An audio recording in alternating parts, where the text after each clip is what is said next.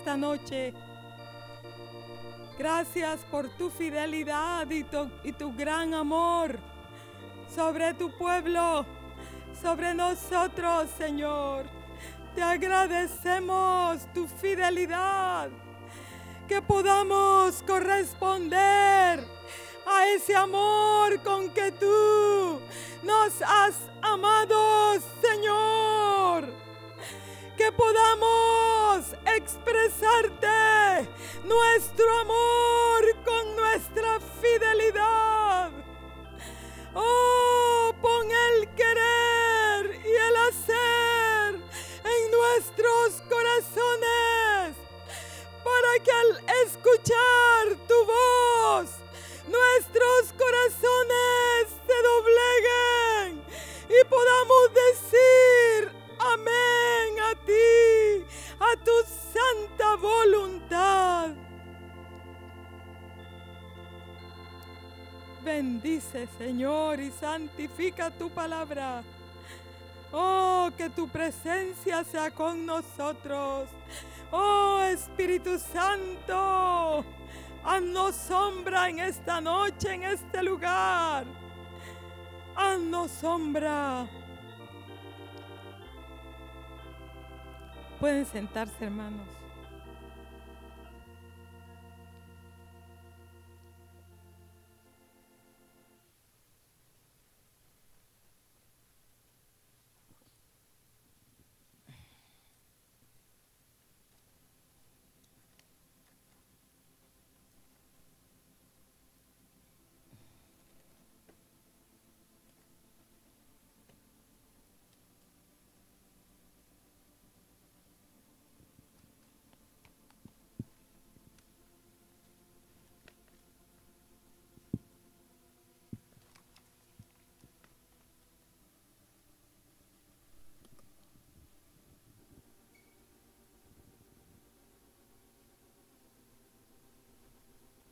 Esta noche, hermanos, quisiera, quisiera hablarles un poquito sobre las aguas de Mara.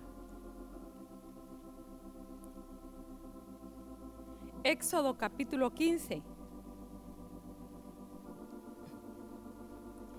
Versículo 22 dice,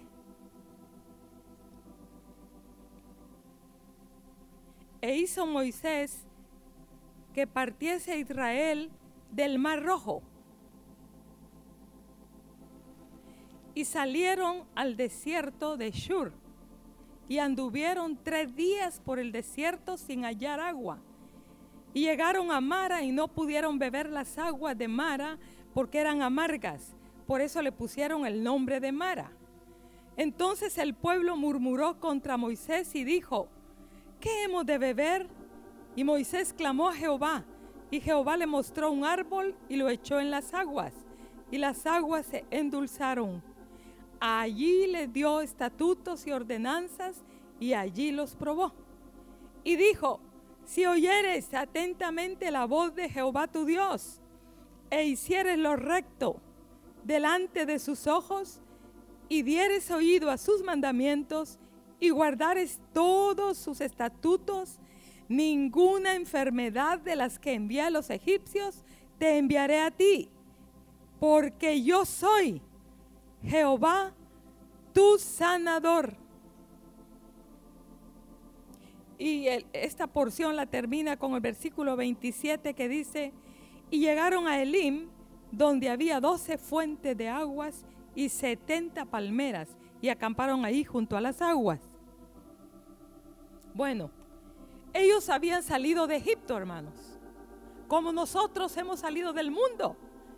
El Señor los rescató a ellos de la esclavitud de Faraón, de las tareas pesadas en esos campos, en esos lugares, con maltrato, con aflicción, hasta que levantaron clamores y Dios intervino y los sacó con mano poderosa y brazo potente utilizó la vida de Moisés y Aarón para venir ante, Faraón.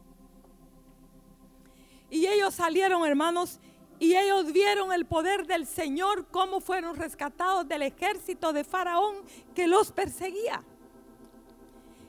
Y entraron en el mar Y nosotros conocemos la historia, ustedes han oído la historia. Y las aguas se abrieron por el poder del Señor, por el poder de Dios. Y ellos pudieron pasar en seco. Y Dios se glorificó. Y cuando el ejército de Faraón se introdujo en esa misma calzada que Dios había hecho para su pueblo, Dios lo permitió y lo dejó. Y cuando ellos ya estaban adentro, hermanos, porque la nube de Dios vigilaba, fíjense. Una cosa en cuanto a la nube durante el día y a la columna de fuego durante la noche, hermanos. Algunas veces nosotros pensamos en esa nube de gloria que nos en el día cubriéndolos, en esa columna de fuego en la noche, ¿cómo es? Eh, alumbrándoles, que era el amor de Dios y sí, era la protección de Dios, el amor de Dios, hermanos, pero no solo era para protección, no solo era para alumbrarles, no solo era para protegerles del sol, sino que era para vigilar sus corazones. Los ojos de Jehová estaban sobre esa columna de fuego. Los ojos de Jehová estaban sobre esa columna, sobre esa nube. Hermanos, para examinar, para vigilar, para ver el corazón de ese pueblo que él había sacado de las tinieblas, como dice Pedro, hermanos, y como dice la palabra del Señor, hablando de su pueblo y de nosotros, estamos incluidos ahí. Como dice que Él nos sacó de las tinieblas a su luz admirable para hacer de nosotros, ¿qué hermanos? Un pueblo, reyes y sacerdotes, pero también dice, un pueblo santo. Santo. O sea que ellos no iban a la deriva en esa caminata, hermanos. Sino que ese viaje tenía un propósito. Bueno, y Dios vigilando desde esa columna de fuego, desde esa nube de gloria, hermanos, ve el ejército de Faraón y ellos quedan sepultados en las aguas. Y el pueblo de Israel ve a los soldados egipcios a la orilla del mar flotando muertos. Y ellos contemplaron ese hecho majestuoso, poderoso de, de Dios cómo destruyó a sus enemigos, hermanos. Ellos vieron cómo las aguas se unieron y ellos fueron, ni uno de ellos pereció. Y con esa gran victoria, hermanos, vemos el cántico de Moisés de victoria, de gloria. Y durante ese cántico de Moisés dice que se levanta María, la profetisa, dice allí, con panderos y danzas, con un grupo de mujeres, ¿verdad? Y ella les repetía unas frases y, y las mujeres seguramente danzaban, glorificaban a Dios, hermanos. Y entonces se quedan allí un tiempo contemplando, tal vez meditando como nosotros a veces después de ver el poder de Dios, después de tener, experimentar algún milagro, eh, ver alguna cosa gloriosa, algo grande que Dios hace, hermanos nos quedamos un tiempo así como, ¿cómo es la palabra, hermanos? Como prendidos, conmocionados. Sí, como cuando en Guatemala fue el terremoto, recuerdo, la gente estaba impactada, los corazones estaban ablandados, los que estaban caídos se habían reconciliado, los que estaban tibios se habían puesto fervientes, los que se habían alejado de las iglesias y no se estaban congregando comenzaron a acercarse, hermanos. Y un avivamiento empezó a caer en los hogares, en las familias. Los hijos en esos días tal vez eran más obedientes a los padres y había un, un fluir, un arrepentimiento, una conmoción en el pueblo de Dios en Guatemala y en la gente piadosa, ¿verdad? Estaban como meditando en el poder de Dios y que en un instante uno podía morir y enfrentar la realidad del juicio de Dios. Ellos estaban ahí entonces frente al Mar Rojo, contemplando ese gran hecho. Entonces me llama la atención que las palabras aquí en la Biblia tienen una razón de ser. Hasta las tildes y las comas y los puntos y los peros tienen una razón de ser en la Biblia, hermanos. Y dice aquí,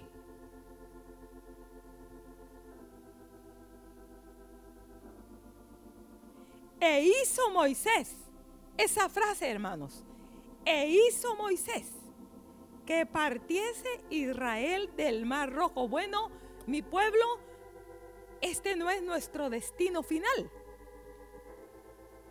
Hermanos, porque la caminata cristiana es de movimiento, es de vida, no es para detenernos, porque es un viaje, es, una, es un peregrinaje. Dice que nuestra ciudadanía no está aquí, sino allá. Hermanos, o sea, somos peregrinos, somos extranjeros en este mundo, vamos de viaje, vamos de paso. Entonces este pueblo iba para Canaán, iba para la tierra que Dios les había prometido. Entonces les dice, bueno, es tiempo de marchar. Vamos, avancemos. Entonces, e hizo Moisés que partiese Israel del mar rojo. Yo puedo ver ese cuadro, hermanos. Todavía esas mujeres con ese pandero en la mano, con ese fervor, tal vez danzando, iban, avanzaban un trecho y tal vez se daban una danzadita, ¿verdad? Y había un cántico y, y sonaban los panderos y el pueblo contestaba y María dirigía a las mujeres y avanzaban otro trecho. Y conforme iban avanzando el trecho, hermanos, el camino, ¿verdad? El sol se iba poniendo más caliente y había más polvo y había más calor y había más cansancio. Y dice que se introdujeron. Dice, partieron del Mar Rojo y salieron al desierto de Shur. Y hermanos, Shur significa muro. Y un muro, hermanos. ¿De qué nos habla un muro? Un muro nos salva, nos habla de protección. También de limitación. Nos puede hablar también de cárcel, ¿verdad? Estamos encerrados en un lugar con puertas cerradas y un muro. ¿Cómo salimos de ahí? Recuerdo en una ocasión y saben una cosa, hermanos. Eh, sí, un muro nos habla de protección, pero la protección de Dios a nuestra vida muchas veces no viene como nosotros tenemos el concepto de protección. Y como nosotros a veces hacemos con nuestros hijos para protegerlos según nosotros creemos que es la forma como debemos guardarlos y protegerlos. Pero recuerdo, hace muchos años, que estábamos orando por una jovencita, porque ella tenía serios problemas de salud. Y le habían hecho tratamientos y tratamientos y no mejoraba. Y cuando estábamos orando por esta joven, vino una palabra donde el Señor le decía que ella era como una paloma, muy especial para él, pero que él había construido una jaula para guardar su vida. Y hermanos, podíamos ver que en esta muchacha la enfermedad que tenía era una cárcel, era como una jaula para su vida, para guardar su corazón, para guardar su vida de ir en pos de cosas que solo Dios sabía que habían en su corazón. Y tal vez habían enemigos en su corazón que ella no iba a poder sobrevivir si ella estaba fuera de esa cárcel. Y que Dios quería hacer cosas en su corazón, pero en esa jaula, en esa cárcel. Entonces, Shur significa, uno de los significados de Shur, de ese desierto, es muro. Y el pueblo avanza y se mete en ese desierto, hermanos. Y la nube de día y la columna de noche vigilando a ese pueblo. Y dice ahí, bueno, hablando de las cárceles, hablando de, esta, esto que les conté de la jaula de esta niña, también eh, Dios puede protegernos por medio de la enfermedad, puede ser uno, eh, por medio de arruinar nuestras finanzas. Parece ilógico, hermanos. ¿Cómo a veces uno no entiende? Sinceramente, hermanos, el hombre natural no percibe las cosas del Espíritu. Nosotros en lo natural a veces no entendemos los tratos de Dios, solamente por un milagro de que Dios abra nuestros ojos. Podemos ver su mano tierna y poderosa guiándonos a vida por medio del dolor y el sufrimiento. Entonces, Dios tiene diferentes formas de hacer su trabajo, su obra y de darnos su protección. Ustedes podrán en este instante pensar en algunas otras formas, ¿verdad? Y dice que anduvieron tres días de camino por el desierto sin hallar agua. Bueno, les decía que yo veía el cuadro de María con las mujeres con danzas, con panderos, con cánticos. Pero conforme empezó a aumentar el calor y a ver ese desierto y no encontraban agua, no encontraban agua, hermanos, los panderos empezaron a sonar más lentamente. Los cánticos de vez en cuando se escuchaban. El primer día, luego ya el segundo día, ya no se oían muchos cantos. Por ahí algún atrevido decía, vamos a encontrar agua, Dios está con nosotros. Y de repente por ahí aproximándose por la tarde el segundo día, ya llevaba los panderos metidos en la mochila, ya las bocas se habían cerrado. Al día siguiente, por la mañana, el tercer día, ya se empezaron a oír las quejas, los llantos de los niños, los, el bramido de los animales. Hermano, ya por ahí en ese día, cuando se estaban acercando a las aguas de Mara, ellos ya se estaban agarrando, ya estaban peleando unos con otros, ya no se aguantaban. Y saben una cosa, hermanos, que el número 3 dice que es el significado del número 3 es testimonio divino. Si ustedes recuerdan, dice, dice que cuando José y María no hallaban a Jesús, regresaron a buscarlo y dice, tres días después lo hallaron en el templo, ¿verdad? También dice que tres personajes se aproximaron a, la, a la, cabaña de, de Abraham, ¿verdad? Uno de ellos, no cabe duda, era el Señor. Y qué más dice también, hace tres días que esta multitud está con nosotros, dijo el Señor, necesitamos darles de comer. Pero en varios, varios pasajes donde aparece el número tres, hermanos, nos, nos está llamando la atención para que nosotros consideremos que Dios está en ese hecho, que Dios está en el asunto. Entonces, Pudo haber sido un día y el Señor pudo abrir un, manantial. ¿Por qué dos días? ¿Por qué tres días? ¿Por qué no dos días? ¿Por qué tres días? ¿Saben por qué, hermanos? ¿Qué fue lo que pasó ahí, como dice? Que sin hallar agua, ¿y qué pasó allí? Que dice, entonces el pueblo murmuró contra Moisés. Porque ¿Cómo les digo?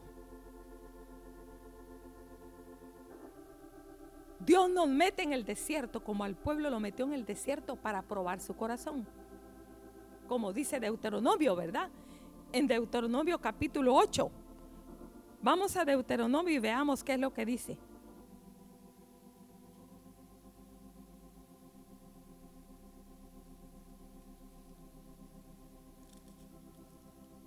Dice, En el versículo 2, y te acordarás de todo el camino por donde te ha traído Jehová tu Dios. Estos 40 años en el desierto, ¿para qué, hermanos? Dice, para afligirte, para probarte. Yo quisiera pedirles favor que hagan un esfuerzo y que pongan atención. Yo sé que son pasajes que los han oído muchas veces. Hermanos, cuando uno tiene una actitud, oigan bien, de, de, escuchar cosas que uno las ha oído muchas veces, si uno no es entendido, ni es hambriento, ni es humilde, uno se puede perder lo que Dios le quiere hablar. Yo les suplico que pongan atención. Yo sé que Dios tiene una palabra, hermanos, un, un mensaje para nuestra vida. Yo traigo unos cuantos pensamientos, como les dijera, unas cosas ahí, unas poquitas cosas, unas cosas ahí que nos pueden dar luz y entendimiento y que pueden ser ayuda en nuestra caminata. Para probarte, para saber lo que había en tu corazón, si que dice, si había de guardar o no sus mandamientos. Para probarte, para saber lo que había en tu corazón. Dios ya sabía, hermanos. Dios sabe lo que hay en ti, lo que hay en mí. Pero yo no lo sé hasta que no paso por el fuego, hasta que no paso por el valle, hasta que no paso por la adversidad, hasta que no paso por la aflicción, por la apretura, por la noche, por la cárcel, por el, por el sufrimiento, por el dolor, por la incertidumbre. Entonces ellos están aquí. Pero ¿qué es lo que les digo? Aquí está el ojo divino. Aquí está la mano de Dios. Dios tiene un propósito al no haber, al no aparecer nada de agua durante esos tres días. Como cuando algo, como dice que el oro lo pasaban varias veces para quitar las impurezas, ¿verdad? Y calentaban el, el, el orfebre ese recipiente donde era puesto el oro para quitar las impurezas tenía una temperatura muy especial y él tenía que subirla, que subirla, que subirla. Lo pasaba una vez, lo pasaba dos veces, hasta la séptima vez, hasta que veía que ya no había impurezas. Y él podía dar el visto bueno y decir, este ya está, es oro puro.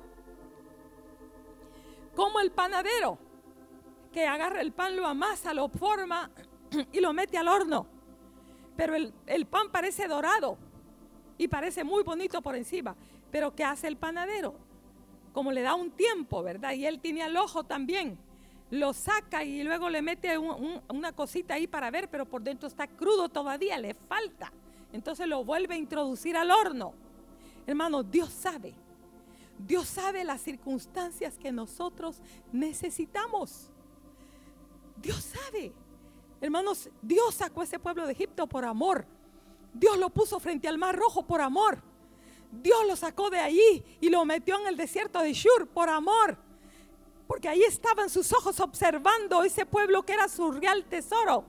Precioso para él, como tú y yo somos preciosos para él. No somos como esa madre que tiene a los hijos y los regala y se olvida de ellos. No somos como hace ese animal. ¿Cómo ¿Cuál es el animal que se olvida de los huevos? El avestruz, que los deja enterrados en la arena y se, y se olvida y no sabe qué va a pasar de sus hijos.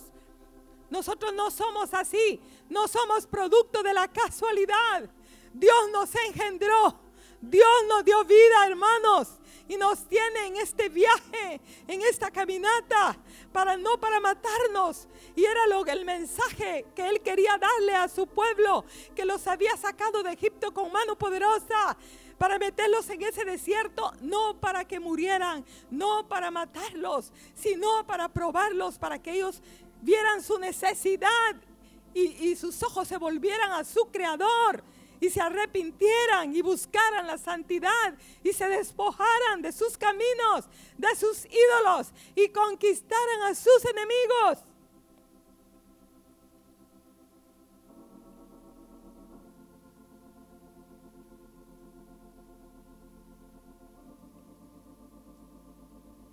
Bueno, si hubiera sido un día, ellos no ven lo que era capaz su corazón de ser, de hacer, de decir. Si era dos días igual, pero al tercer día ellos estaban de punto.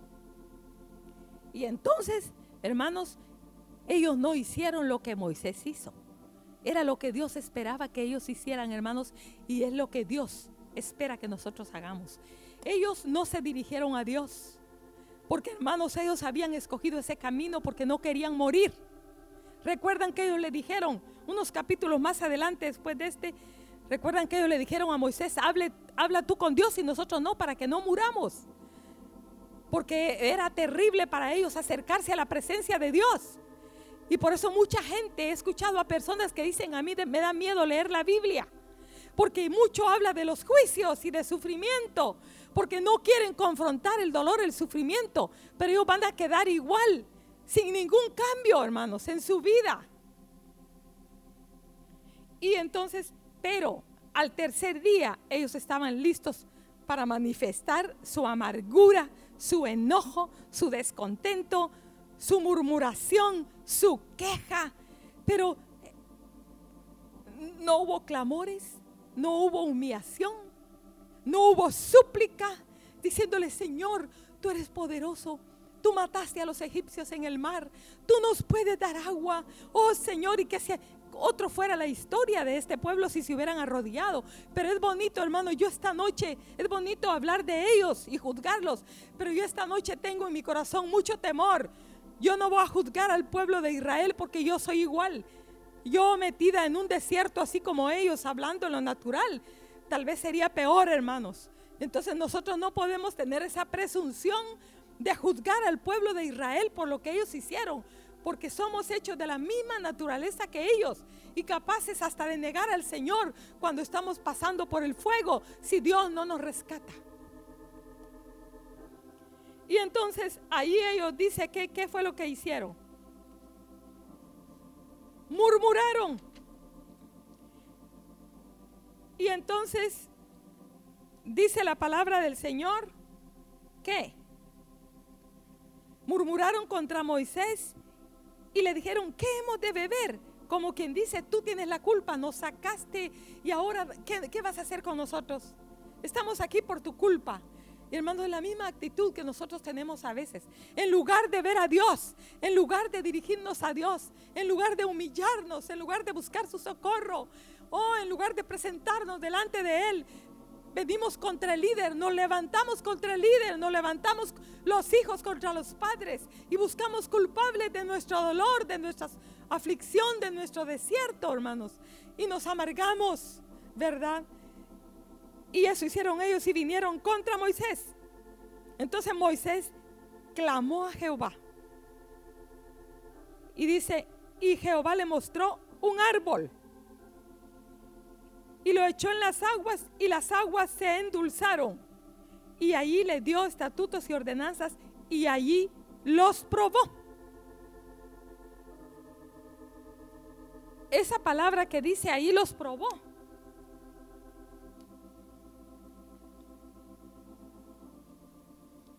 Hermanos, probar aquí, esta palabra probar, ahí los probó, tiene que ver con intentar practicar, tratar, hacer una prueba, hacer la prueba.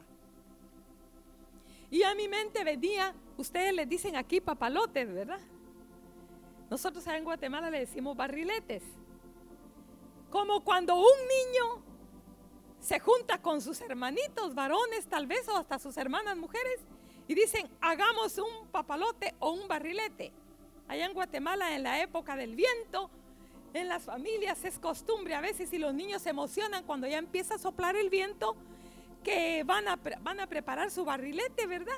Para irlo a volar y los padres que le dedican mucho tiempo a sus hijos y que también les gusta la emoción, les dicen, vamos a buscar un lugar donde sople el viento y puedas elevar tu barrilete. Y hacen el viaje hasta una excursión y se van a, a un lugar tal vez alto donde sople el viento. Y la emoción de esos niños es que lo que ellos hicieron en la casa funcionó. Y que cuando lo, tiran, lo, empiezan y le empiezan a, dar, a dar el, el, ¿cómo se llama? La pita o la cuerda o el hilo, ¿verdad? Empieza a subir y no se les baja. Y sube y sube y se empieza a retirar, se empieza a alejar y se empieza a alejar hasta que se eleva y empiezan a aplaudir porque les funcionó. O sea, eso quiere decir que las proporciones del papel, de las varitas, de todo lo que le hicieron, la forma como amarraron los hilos y todo como lo hicieron, lo hicieron bien para que eh, funcionara, ¿verdad? Hermanos, eso me vino a mi mente. Bueno, y sucede con algunos también, que su barrilete no se levantó. Y era un gran barrilete y muy elegante, hasta le hicieron dibujos, le pusieron pajaritos, le hicieron de forma, o si no lo hacen de forma de un, de un helicóptero, de una ave, y un gran barrilete, un gran papalote, y de repente mmm, hay otro por ahí que hizo uno chiquito y ese va para arriba, va para arriba, y el otro con su gran barrilete, bien, eh, ¿cómo se dice? Despampanante, ¿verdad? Que por ahí solo medio se sube y ¡pacán! viene para abajo, ¿verdad? Hermanos, esa es la, idea de esto que allí fueron probados. Allí Dios traía a ese pueblo de Egipto, los, los pasó por el mar, los metió al desierto y los llevó al punto, él los iba jalando, los iba jalando los iba jalando hasta que los colocó en ese lugar y dijo él, Vamos a ver si mi barrilete vuela. Y hermanos, y ahí están ellos siendo probados. El Señor quería ver esa obra. Él ya había empezado a manifestarse en ellos. Les había mostrado su amor. Les había mostrado su poder. Y Él quería, hermanos, Dios, el Creador. Él quería que ellos confiaran en Él.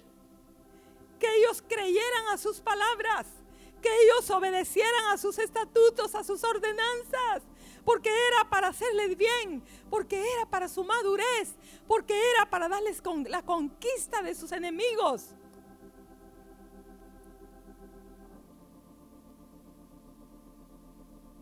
Dios quería establecer con ellos una relación, igual que contigo y conmigo.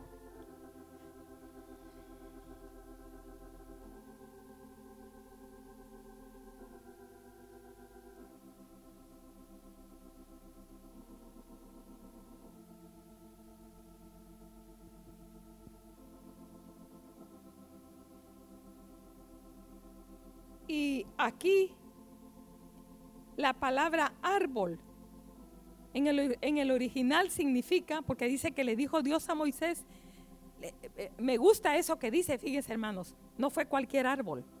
Es que miren, Dios nos da la salida como Él quiere. Dios nos da el sustento como Él quiere. Dios nos da la fuerza y la fortaleza como Él quiere. Él usa a veces una palabra, Él usa a veces un sueño, Él usa a veces circunstancias, Él usa a veces una persona, Él puede usar un animal, Él puede usar una planta, Él puede usar un trueno, Él puede usar de cualquier forma para hablarnos y para ayudarnos, para consolarnos, para animarnos, para exhortarnos. Y en esta ocasión Él le dijo a Moisés, él le dijo, mm, le mostró, y Jehová le mostró un árbol. Significa que lo llevó y le dijo, ven para acá, corta ese árbol y se lo pones a las aguas, ¿verdad? Y dice que él lo cortó y se lo puso y las aguas se endulzaron. Entonces, árbol quiere decir aquí sujetar, hacer firme. Hermanos, porque ahí nos estaba dando un mensaje nuestro Dios de la cruz. Hemos oído ya este mensaje, que las aguas de Mara se endulzan con abrazar la cruz, ¿verdad? Y entonces, ¿qué sucede, hermanos?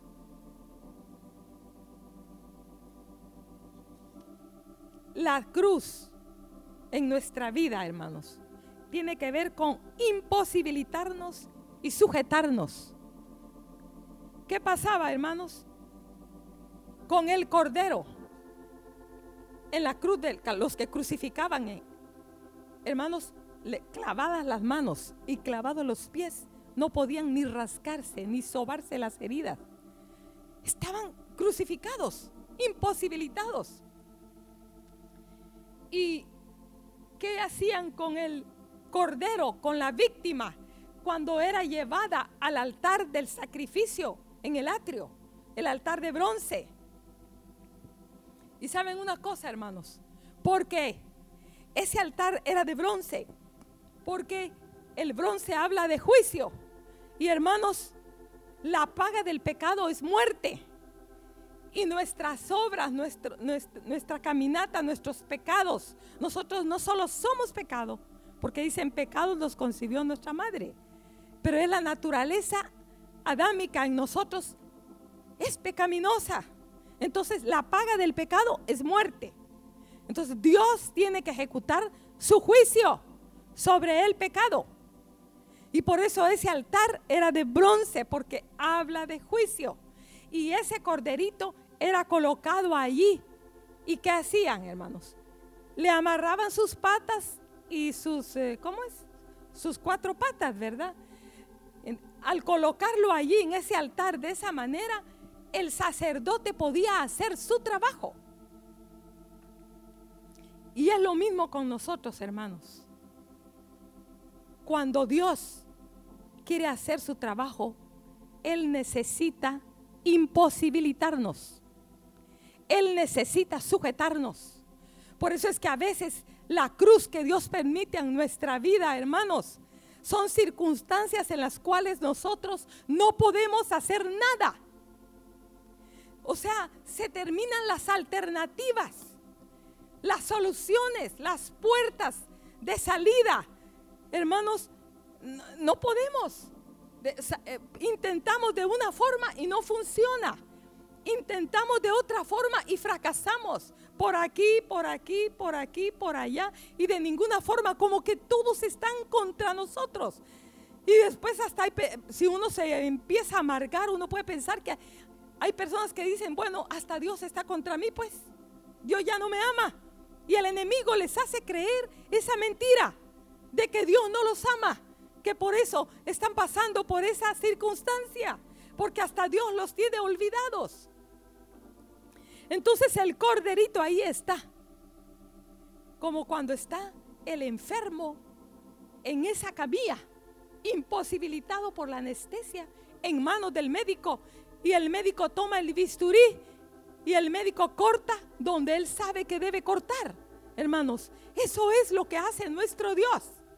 Cuando somos imposibilitados, cuando somos desarmados de nuestras propias armas, para que dejemos de luchar y de pelear con la gente y con Dios. Dios nos desarma. Dios nos, nos hace nulos.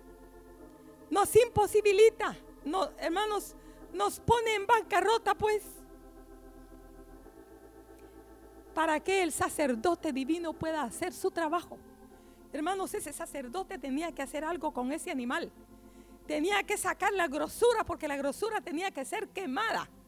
La sangre tenía que ser sacada porque en la sangre decían, bueno, ahí está la vida del animal, pero esa sangre era metida en el tabernáculo y era rociada.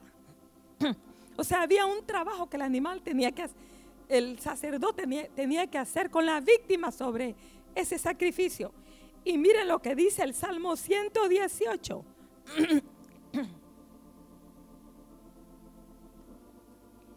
dice el Salmo 118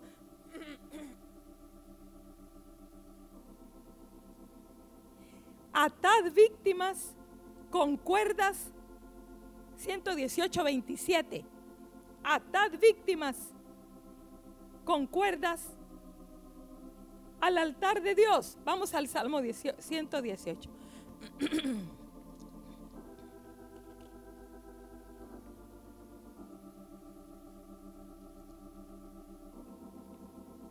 Dice, Jehová es Dios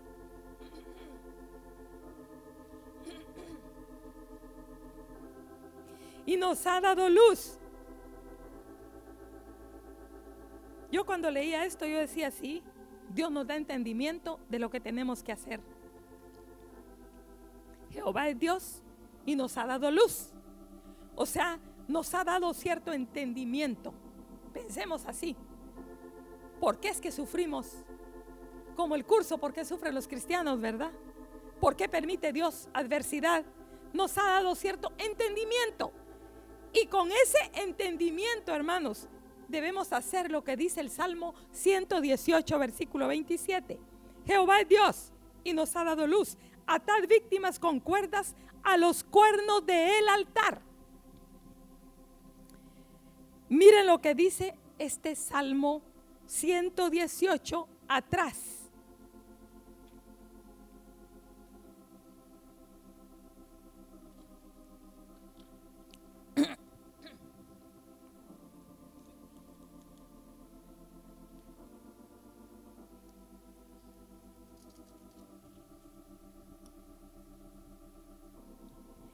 En el versículo 10, todas las naciones me rodearon, dijo el salmista, mas en el nombre de Jehová yo las destruiré. Me rodearon y me asediaron, mas en el nombre de Jehová yo las destruiré. Me rodearon como abejas, se enardecieron como fuego de espinos, mas en el nombre de Jehová yo las destruiré. Me empujaste con violencia para que cayese, pero me ayudó Jehová mi fortaleza y mi cántico es Ja, y Él me ha sido por salvación. Hermanos, ¿cuáles son esos enemigos y esas ciudades de las que habla aquí el salmista? ¿Cuáles son las naciones que rodeaban al pueblo de Dios, los enemigos, los jebuseos, los cananeos? Hermanos, todos estos enemigos eran enemigos físicos, pero hermanos, cuando Dios está hablando aquí en el verso 27, atad víctimas con cuerdas a los cuernos del altar, está hablando, hermanos, de los enemigos en nuestro corazón. Porque miren, nosotros siempre estamos pensando en los enemigos externos. Ay, es que los hermanos, es que este hermano tiene un problema. Hay hermanos que dejan de asistir a una congregación porque tal vez se pelearon con otro hermano o porque tal vez ven que ese hermano es cuestionable su testimonio que tiene actitudes y su conducta no es la conducta de un hijo de Dios. Entonces dicen, ¿para qué voy a ir a esa iglesia? Entonces viven peleándose con la gente, con los hermanos, o si no, dicen, no, es que la situación que estamos viviendo es esto y esto, y se amargan, porque están, están viendo los enemigos externos. Hermanos, el pueblo era igual. Ellos peleaban porque no tenían agua. Ellos peleaban porque no tenían carne. ¿Verdad? Ellos se amargaban por esto y por lo otro. Pero Dios estaba llorando porque ellos no podían ver los enemigos que estaban en su corazón y que Dios los había metido en ese desierto para darles victoria sobre esos enemigos que están adentro. Hermano, no es tu hermano tu enemigo. No son las circunstancias las que te están estorbando para que tú seas feliz, sino que son aquellas cosas que han cobrado fuerza, que tú has permitido que se vuelvan fuertes en tu vida, en tu corazón. Y ha pasado mucho tiempo y tú has andado por el desierto y no los has conquistado. En lugar de eso te has amargado. No hemos, nos hemos amargado, hermanos, echándole culpa a nuestro esposo, a nuestra esposa, a nuestros hijos, a nuestros vecinos, a nuestros hermanos en la fe. Pero no, hermanos, pero Dios nos llama y nos exhorta de que nosotros hagamos esto, ¿verdad? ¿Por qué, hermanos? Porque si nosotros abrazamos la cruz, abrazamos la cruz, vamos a ser guardados de la amargura. Vamos a ser librados de esa hiel, de ese ajenjo que viene cuando, cuando el corazón murmura, se queja y está descontento y no ve la mano de Dios en lo que le pasa, sino que solo ve las circunstancias. Dice aquí,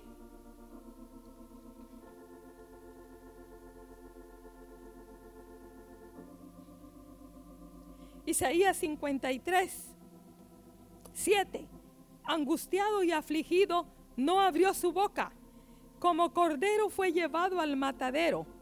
Es una forma que el Señor nos está mostrando cómo Él, Él nos, nos está dando ejemplo. Así de esa forma él abrazó la cruz. Fíjense bien, de esa forma, como cordero fue llevado al matadero. angustiado y afligido, no abrió su boca. No abrió su boca.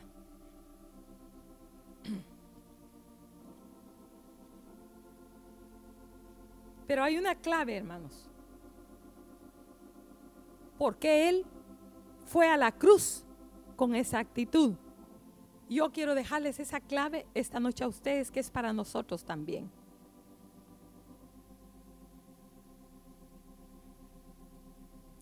Yo quiero dejarles, hermanos, esta clave. Miren, sobre el Getsemaní, sobre el Getsemaní. Getsemaní en arameo quiere decir lagar de aceite. Entonces, dice aquí, vamos a Mateo capítulo 26.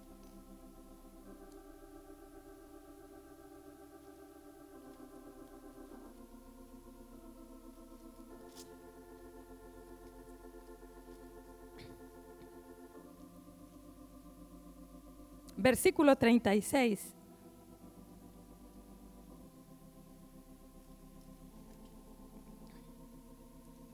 Entonces llegó Jesús con ellos a un lugar que se llama Getsemaní y dijo a sus discípulos, sentaos aquí, entre tanto que voy allí y oro.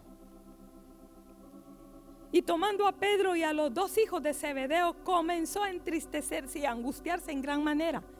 ¿Qué significa esto, hermanos? Si Jesús se afligió, se entristeció en gran manera, él lloraba, él estaba afligido, él no quería pasar por eso porque él estaba consciente que era un gran dolor.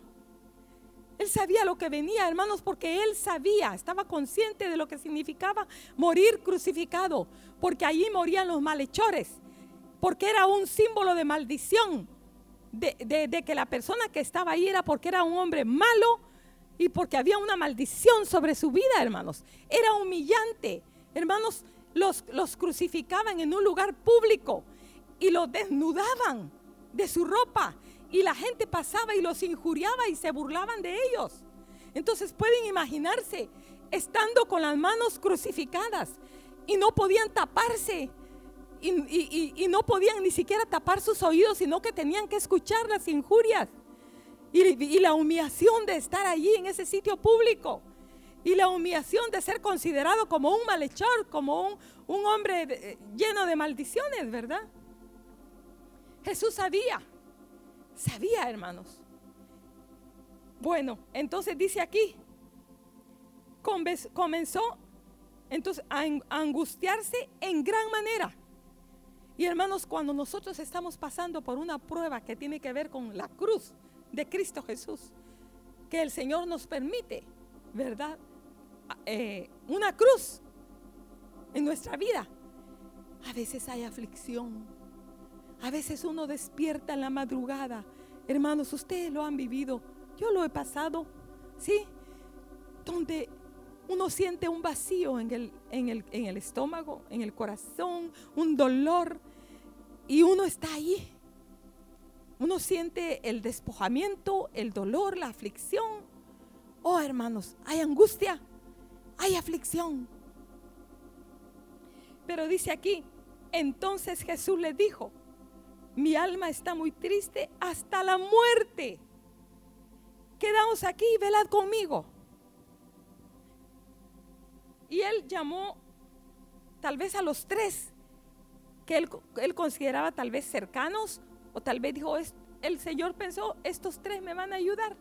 Estos otros que se queden aquí, estos tres que se vengan conmigo un poco más cerca. Hermanos, cuando uno está pasando por una prueba, uno quiere, busca el, entendimiento.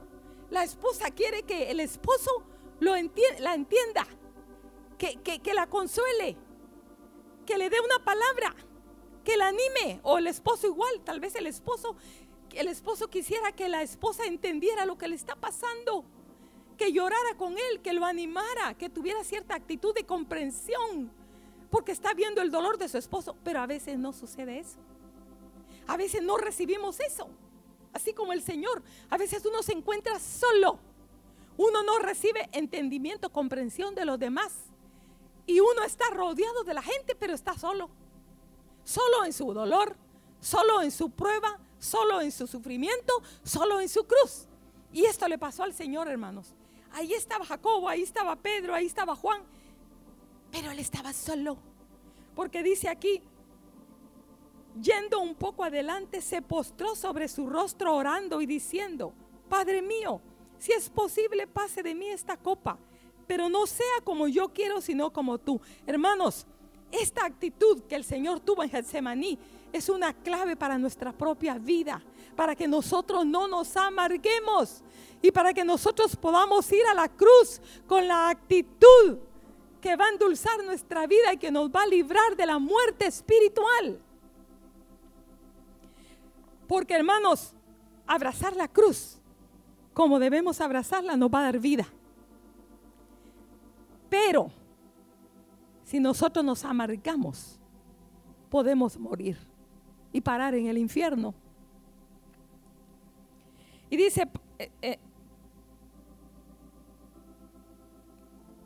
pero no sea como yo quiero, sino como tú. Vino luego a sus discípulos y cómo estaban ellos, hermanos. Los halló durmiendo y dijo a Pedro, ¿así que no habéis podido velar conmigo una hora? Velad y orad para que no entréis en tentación.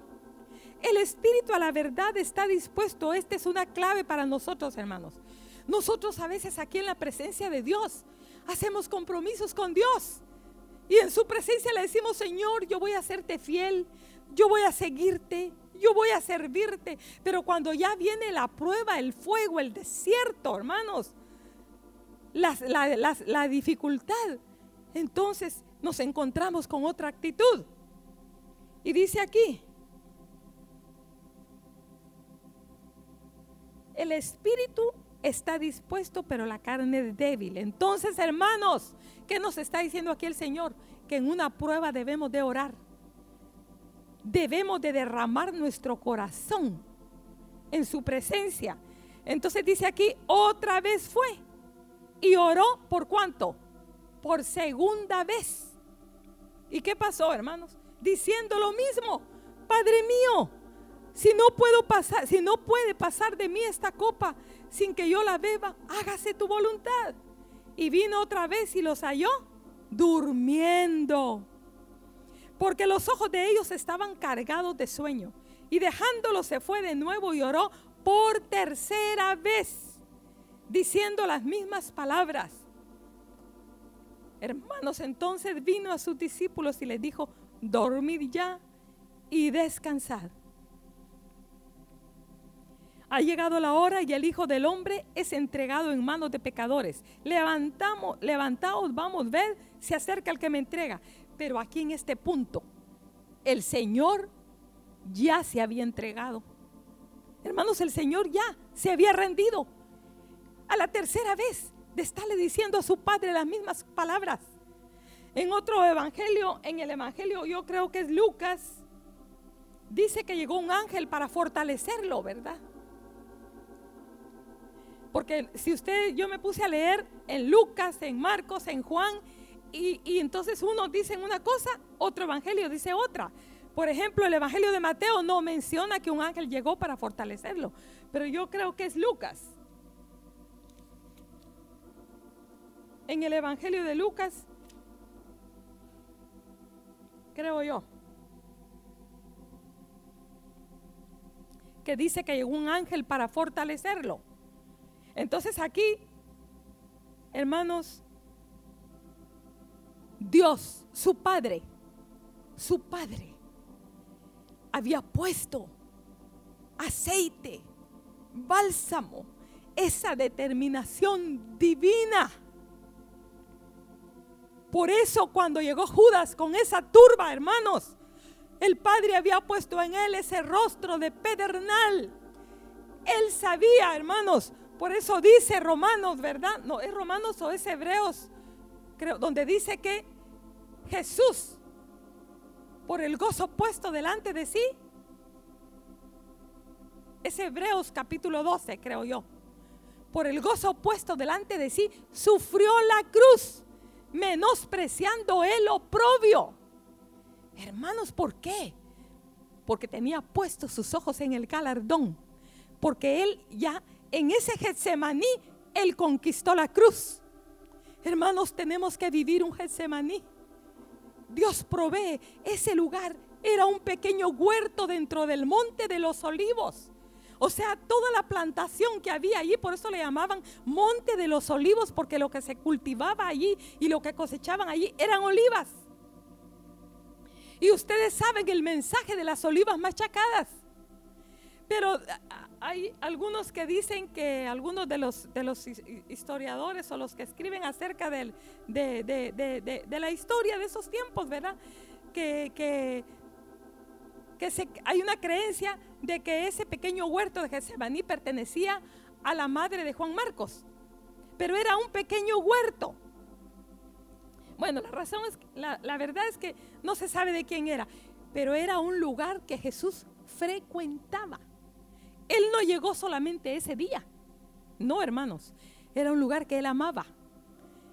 Y él llegaba a derramar su corazón con su padre, a expresarle sus, circunstancias, su dolor, su preocupación, sus penas, todo, todo, de, a derramar su corazón. Y nosotros tenemos que hacer lo mismo, hermanos. Porque allí, allí el corazón se quebranta, las olivas son machacadas. Por eso se llama, ¿cómo es el significado Getsemaní en arameo? lagar de aceite. El aceite que hace, hermanos, nos suaviza, nos ablanda, para no endurecernos con el sufrimiento. Si una prueba nos agarra endurecidos, vamos a amargarnos.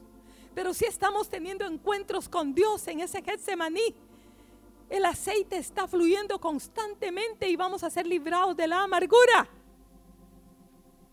Y aquí Él sale ya definido.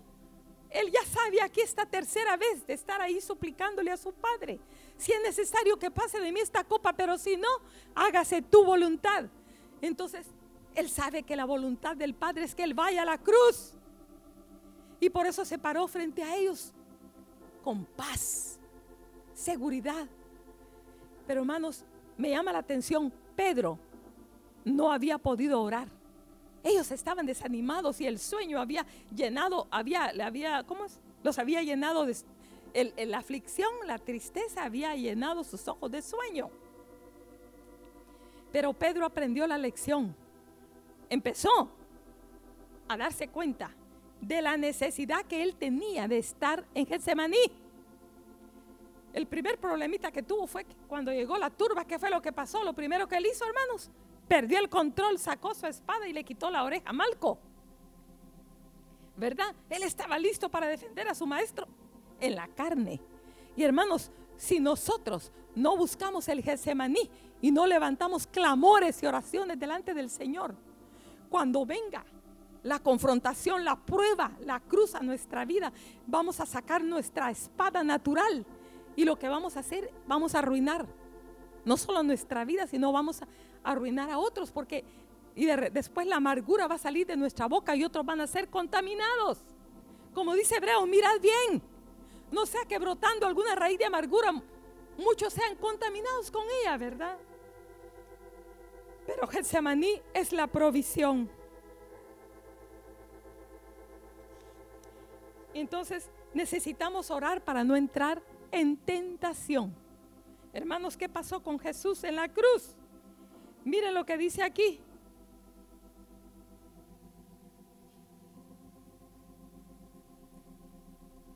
Lucas 23, no, en Lucas 27, 34, dice, le dieron a beber vinagre mezclado con hiel, pero después de probarlo no quiso beberlo.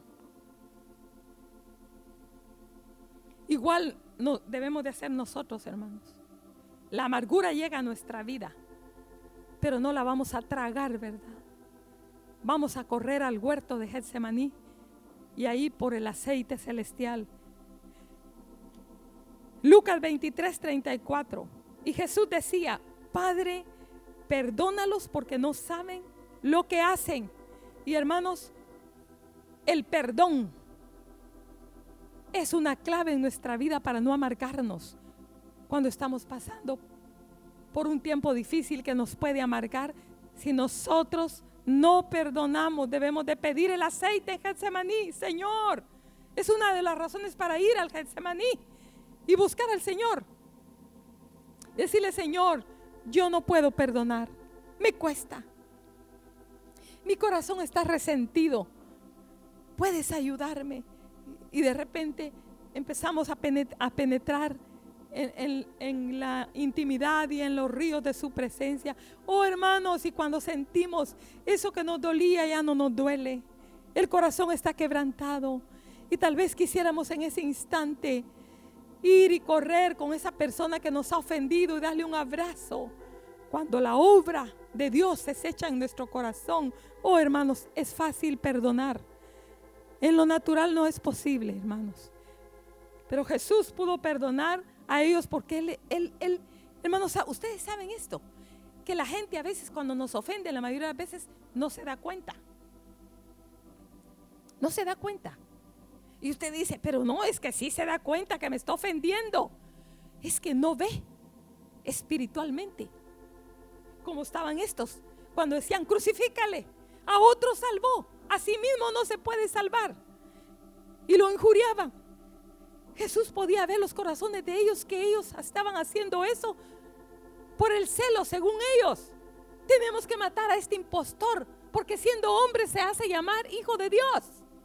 Entonces él le dijo, Padre, perdónalos, porque no saben lo que están haciendo. Y es lo mismo que nosotros tenemos que hacer, hermanos. Cuando alguien nos ofende, hay una falta de entendimiento espiritual en su corazón, no tiene ojos para ver por el espíritu que está ofendiendo a Dios y está causando un daño en la otra persona. Si ese corazón está endurecido, dice palabras que nos van a herir, nos van a ofender. ¿Y qué vamos a hacer con eso? perdonemos. Busquemos Getsemaní, busquemos al Señor y Él nos va a dar su aceite para suavizar nuestro corazón.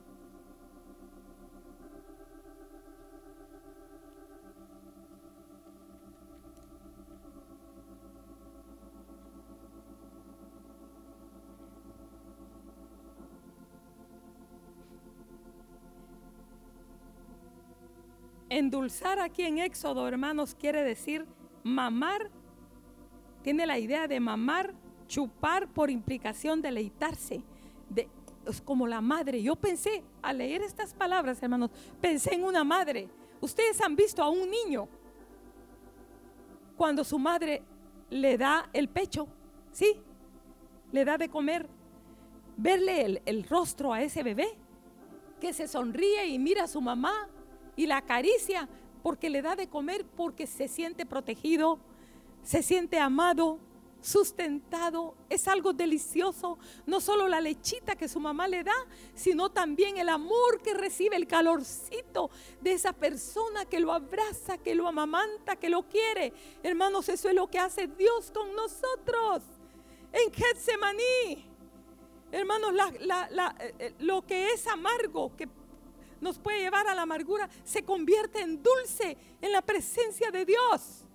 Porque Él es para nosotros como la gallina cobija sus polluelos, así es Dios con nosotros, nos cobija, nos sustenta, nos consuela, nos abraza.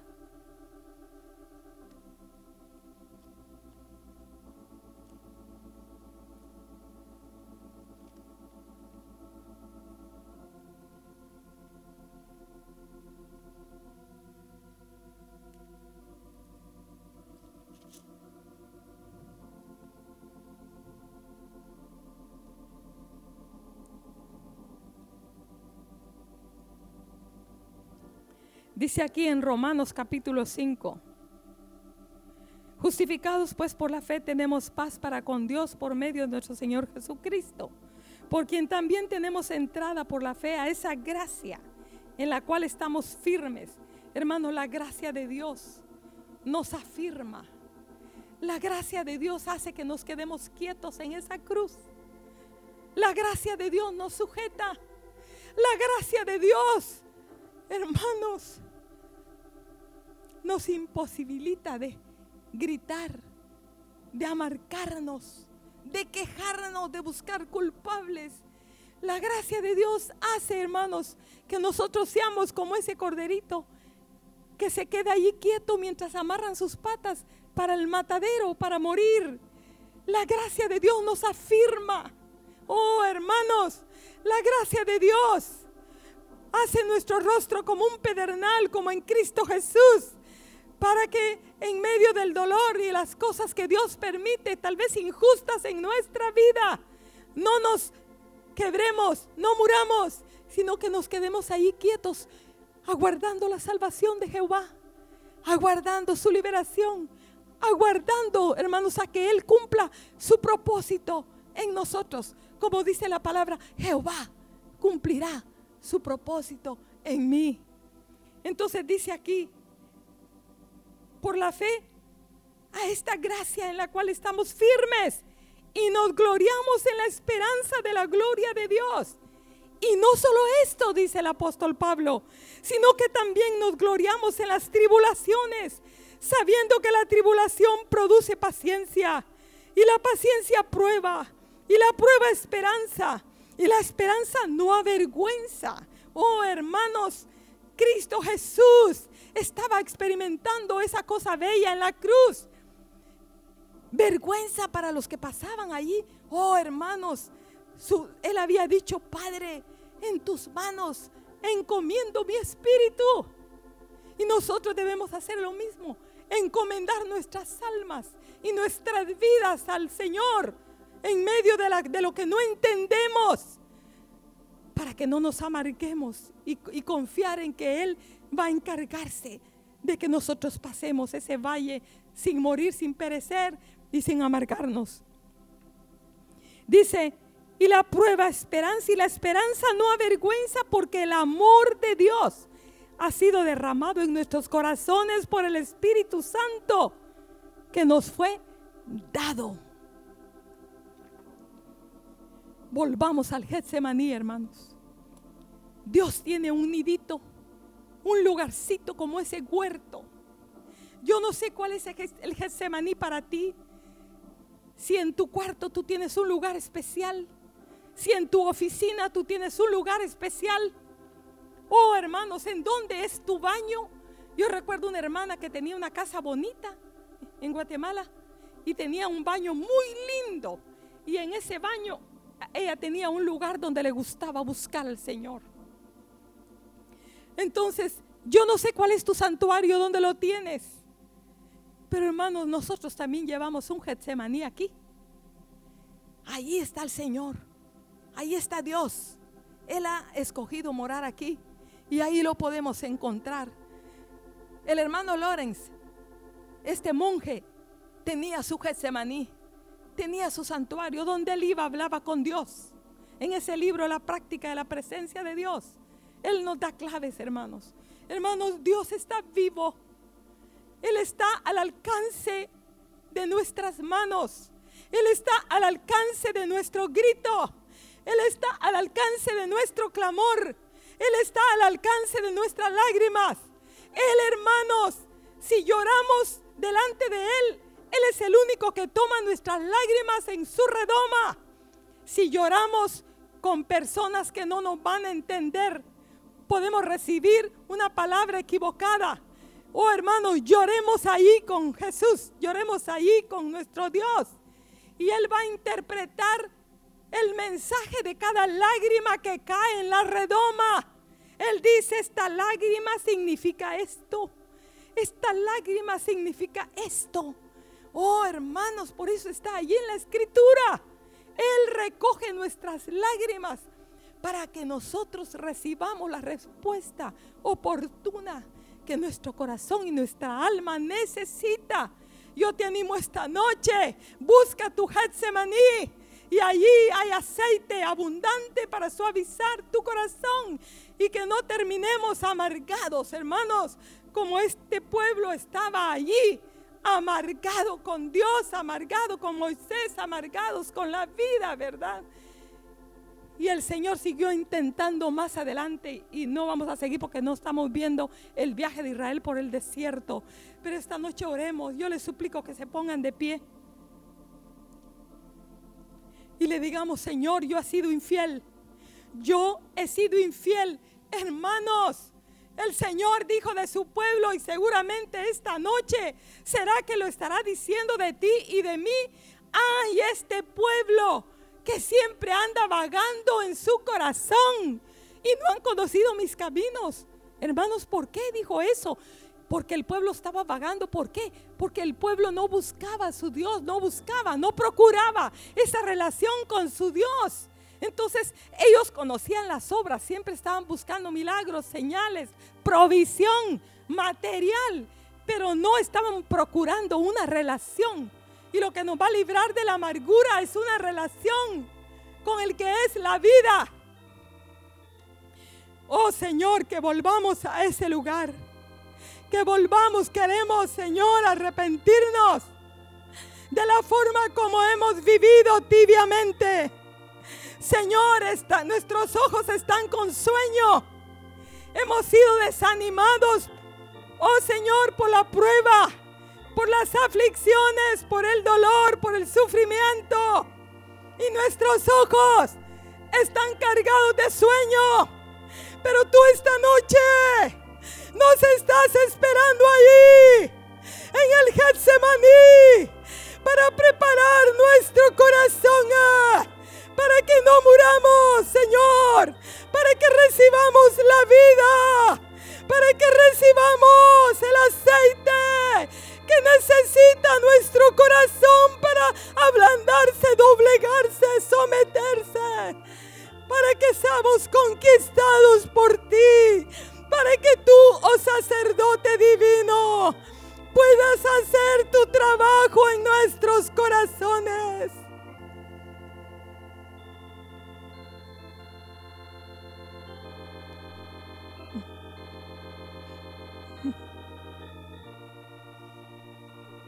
Oremos.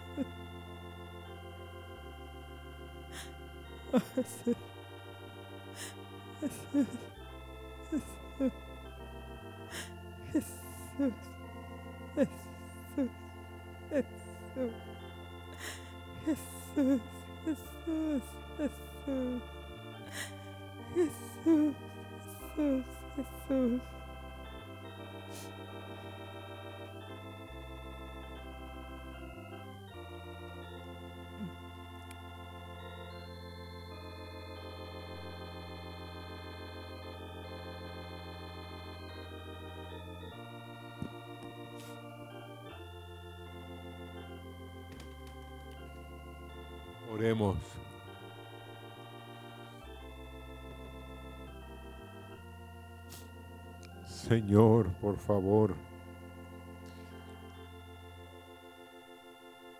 No hemos entendido